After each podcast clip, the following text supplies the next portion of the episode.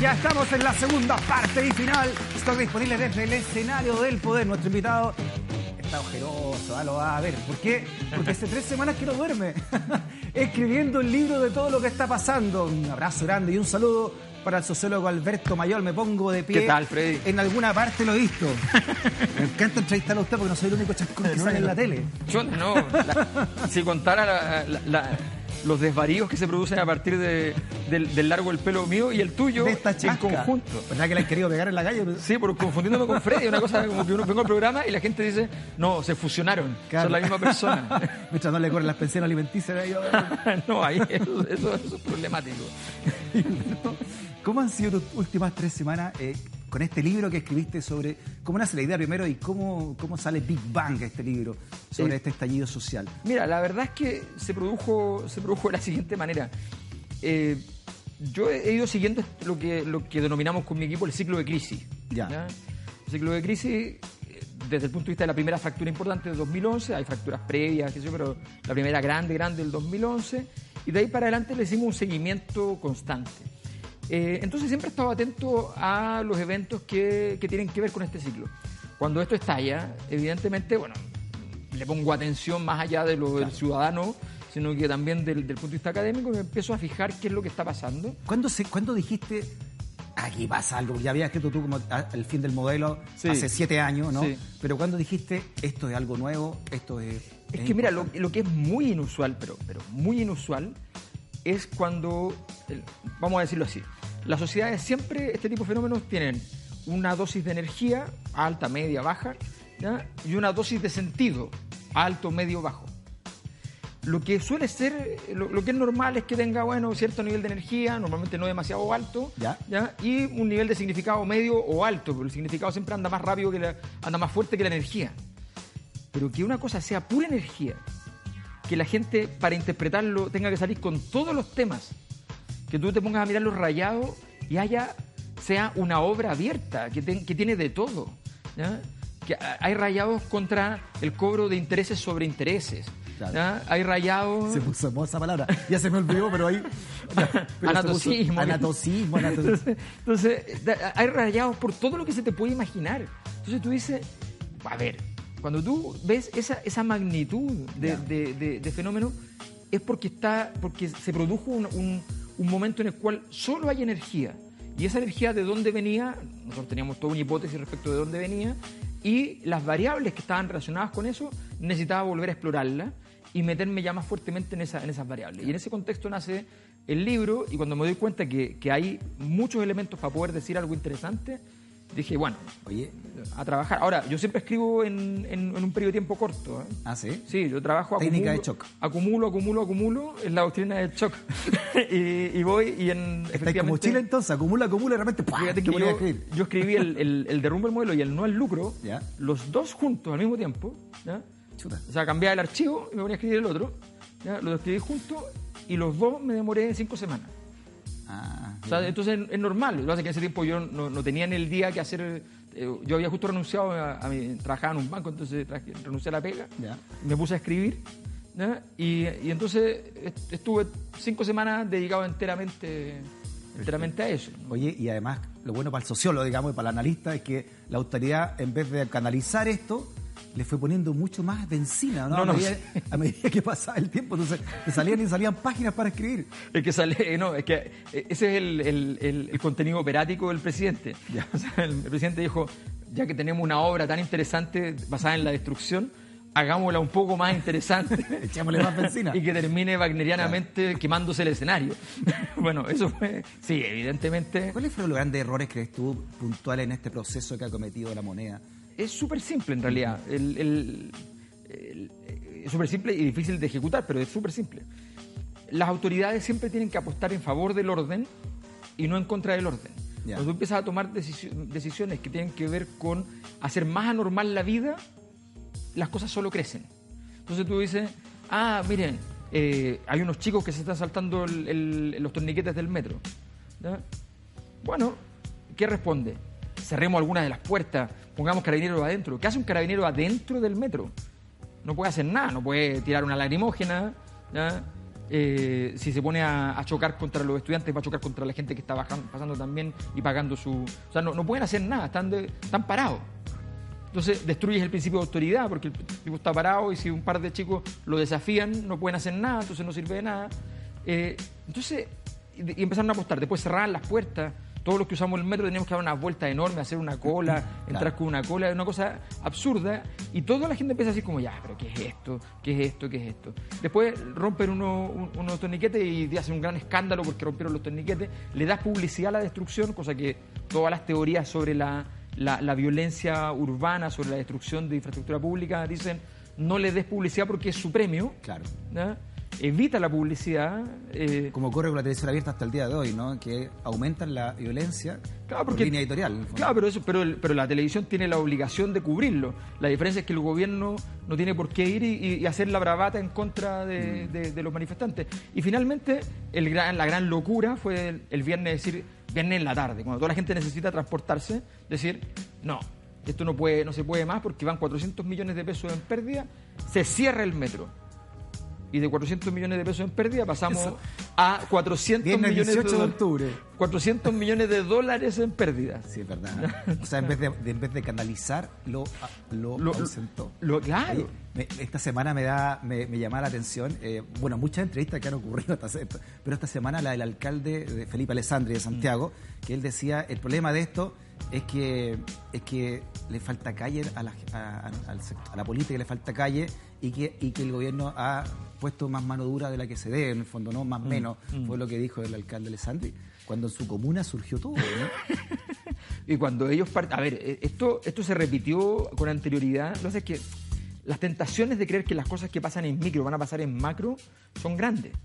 Fíjate que algo parecido pasó cuando el Ministerio de Educación y la Municipalidad de Santiago tomaron la decisión de confrontar lo que estaba pasando en el Nacional, ¿ya? convirtiendo como un enemigo político al encapuchado. Mm. Y entonces la ministra aumentó su popularidad. Y el sistema político leyó y dijo, quien se enfrenta a los encapuchados gana. Ese es el camino. Ese es el camino. ¿ya? Bueno, dos meses después, Chile es un instituto nacional. exacto. Ah, exacto, exacto. Y, y lo pusimos a jugar el jueguito ¿ya? de que la forma de resolver el problema del... de- a ver, por definición, la resolución del problema del orden social no es policial, porque no tienes nunca la cantidad de policía para sostener el orden social eh, permanentemente. Entonces, es una locura. Pero jugaron a esa locura y siguen y, y siguieron jugando y siguieron jugando y siguieron jugando y todavía en parte siguen jugando. En, en tu libro, ¿no? Que va a salir en un par de semanas, creo que Sí, porque está en la editorial ahora, o sea, yo ya lo mandé a la editorial. Está calientito ahí la editorial. está- está- Eh, ¿Alcanzaste a hablar sobre las salidas que puede tener el, eh, este movimiento de la sociología? Porque Sí. tenemos una ciudadanía que no cree en las autoridades, ¿no? Sí. Ninguna autoridad.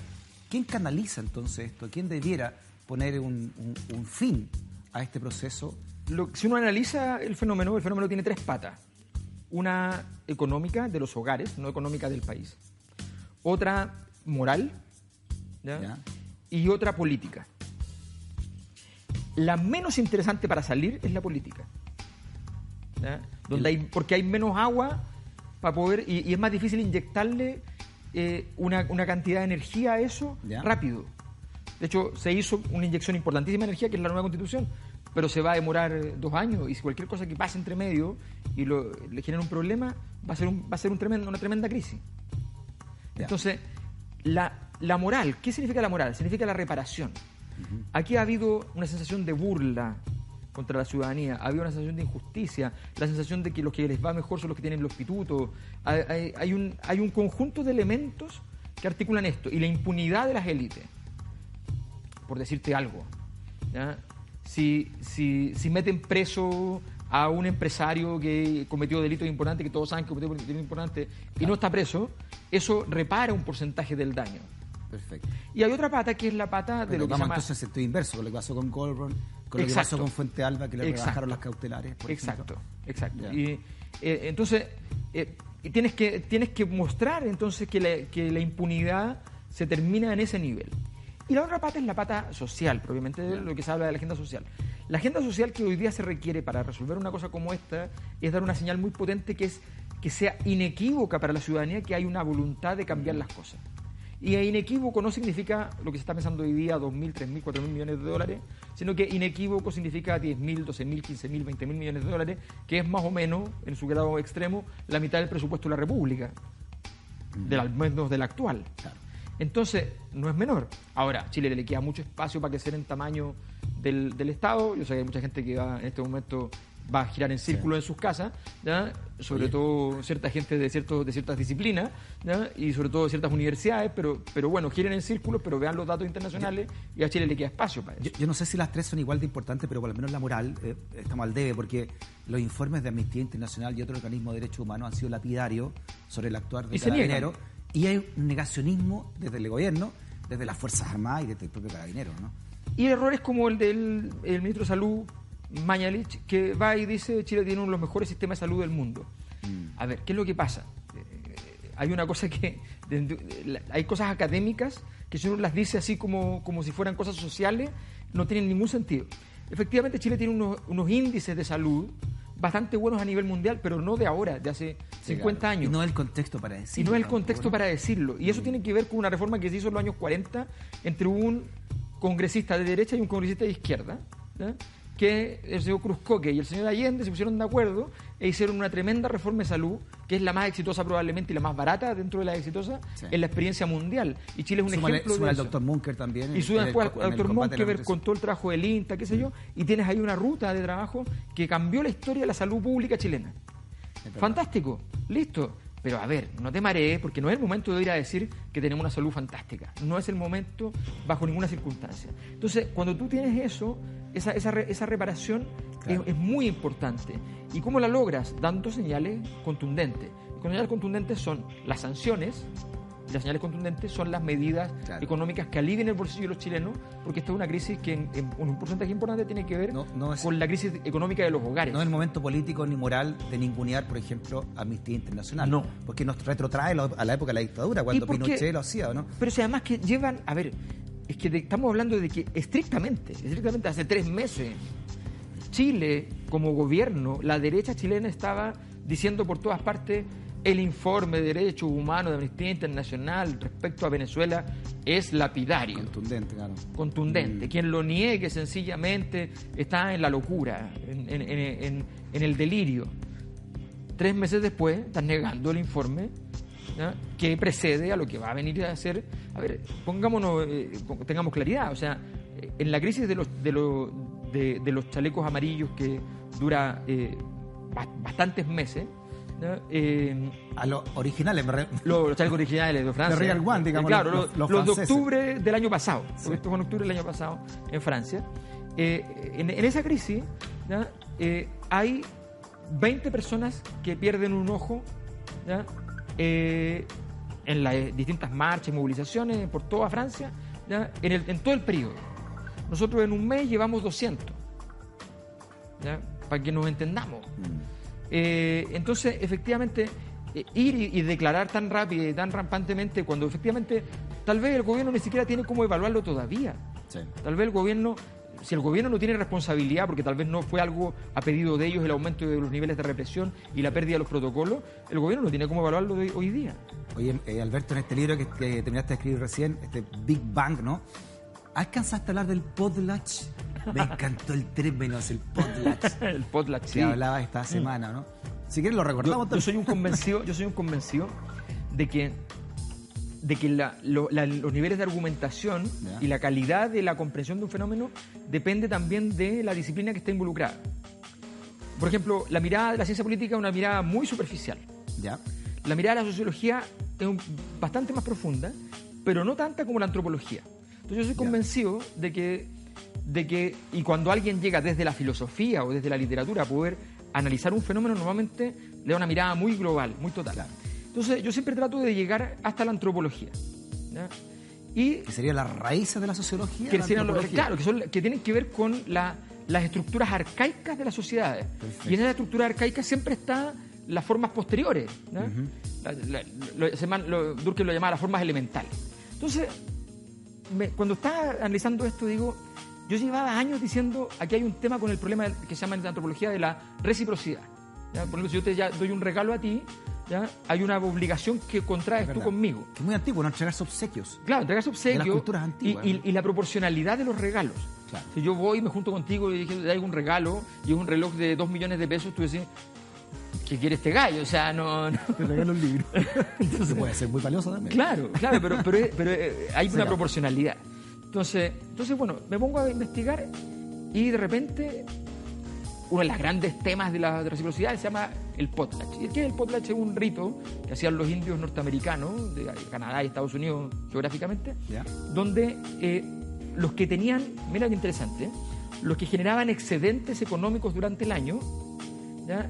la forma en que tenían para compensar el desequilibrio social que produce el excedente económico, nota para los economistas, hay un desequilibrio social que siempre se produce con el excedente económico, la forma era un ritual en el cual tú ponías parte de tu excedente a disposición de la comunidad para que lo rompieran, lo quemaran o se distribuyera entre los que no te tenían.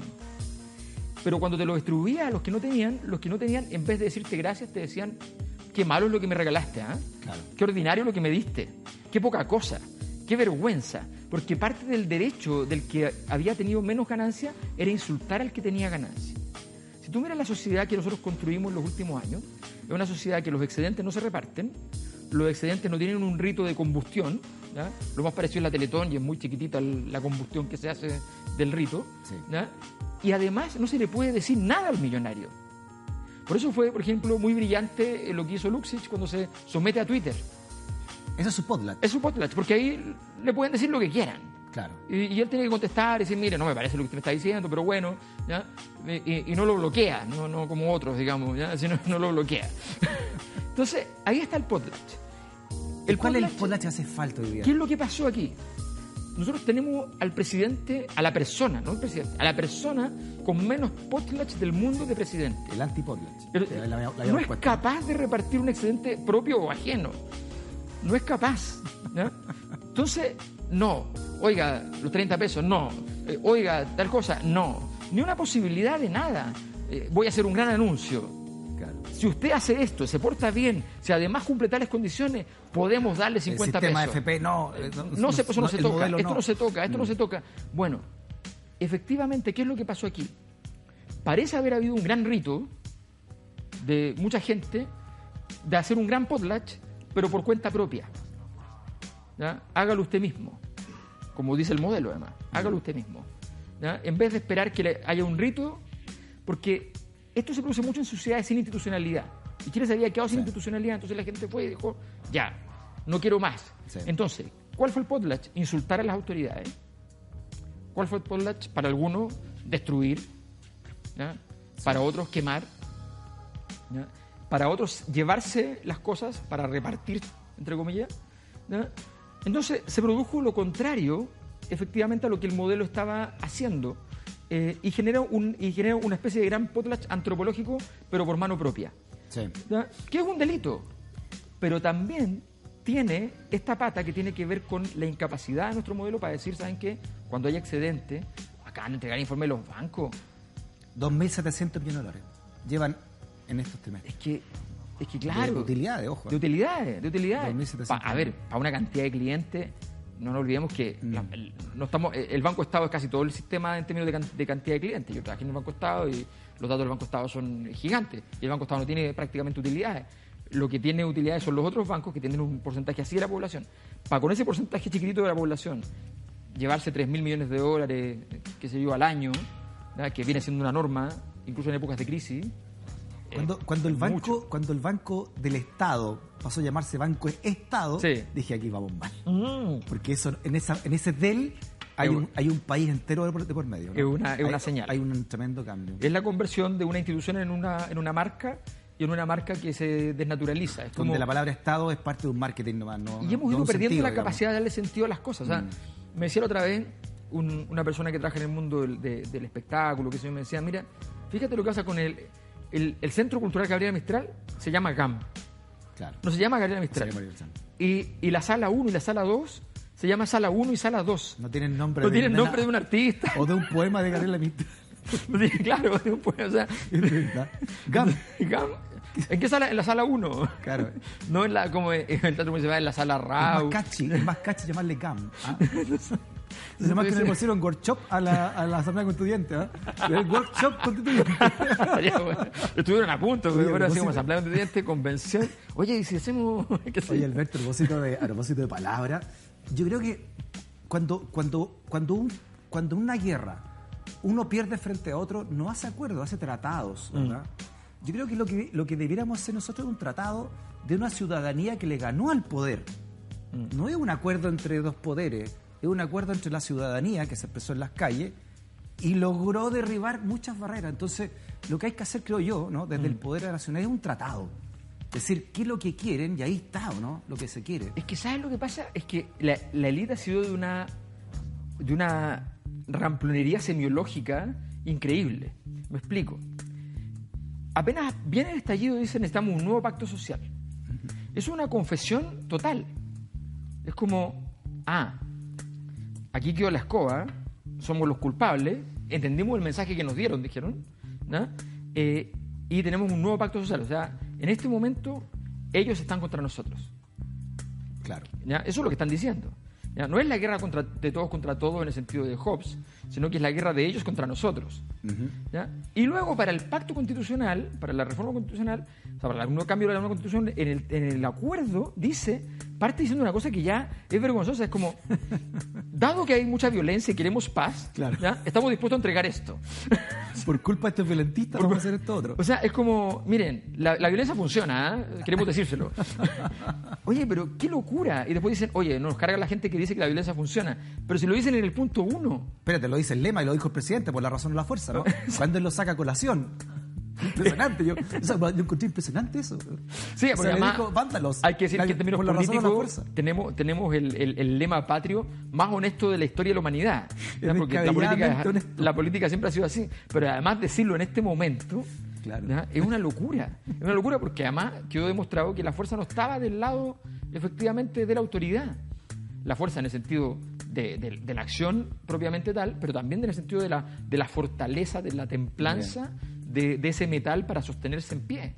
No, no quiero que me hagan un, un- un spoiler, un adelanto de tu, de tu libro, No, no, sí, de parar, no hay pero problema. eh, ¿cuáles son las conclusiones finalmente, crees tú, de, de todo esto? Mira, la, la sociedad de consumo integra vía consumo y por tanto su rito central es la compra. Y a través de la compra tú te transformas en lo que eres, tu identificación, y al mismo tiempo lo que vales en sociedad. Demuestras lo que vales. Toda esa dinámica hace que todo, todo el proceso de integración de la sociedad dependa de una cosa, cuánto puedes gastar. Porque cuando yo me compro un objeto que me define, ese objeto mañana pierde valor, pasado mañana vale menos, menos, menos, y mi deuda, si lo compré con deuda, al, al día que viene vale cada vez más. El objeto vale menos, por tanto yo valgo menos, y mi deuda vale más, por tanto yo valgo doblemente menos porque una persona endeudada Sí. en esta sociedad vale menos, aunque es obligatorio endeudarse. Entonces, esto no tenía, no tenía buen final.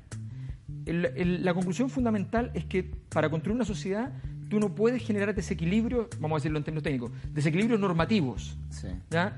O sea, cuando, cuando las personas en la muralla, yo tengo la foto en el libro, ponen evade como Piñera, Claro, ¿Ah? eso dice mucho, ¿no? eh, te, te está diciendo, aquí el desequilibrio normativo es, ¿qué significa evadir el metro cuando otras personas en las más altas esferas, incluyendo el presidente de la República, son famosos por evadir impuestos o por evadir eh, multas o por eh, saltarse la fila?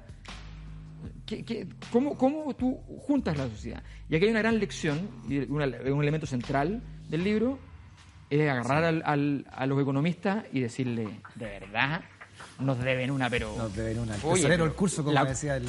a el trabajar porque la cuenta que deben Sí. y esta vez no la cobren ¿ah? porque además van a que- porque para trabajar son buenos para ahora pero pero Sí. esta, esta vez tienen que ir reparar Quiero, quiero para terminar mostrarte una de las frases desafortunadas a propósito ¿no? de todo lo que estamos hablando.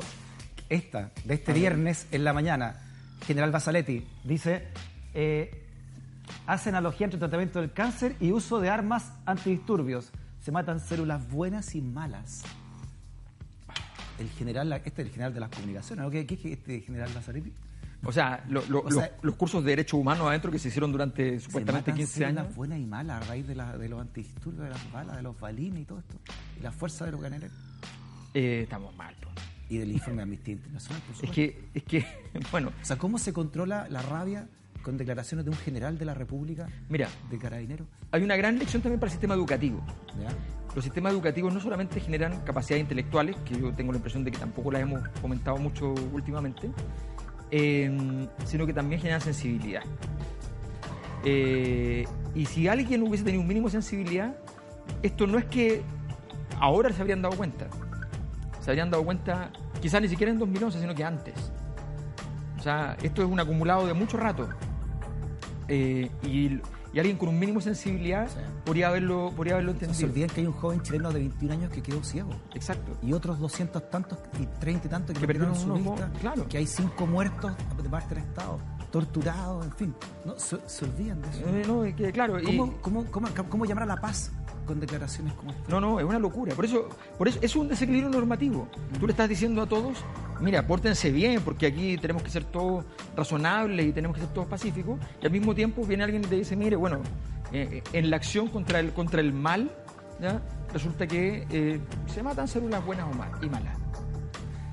Alberto Mayol, felicitaciones por el libro. Muchas ¿no? gracias. Editorial Catalonia. Catalonia. Sí. ¿Y viene cuándo?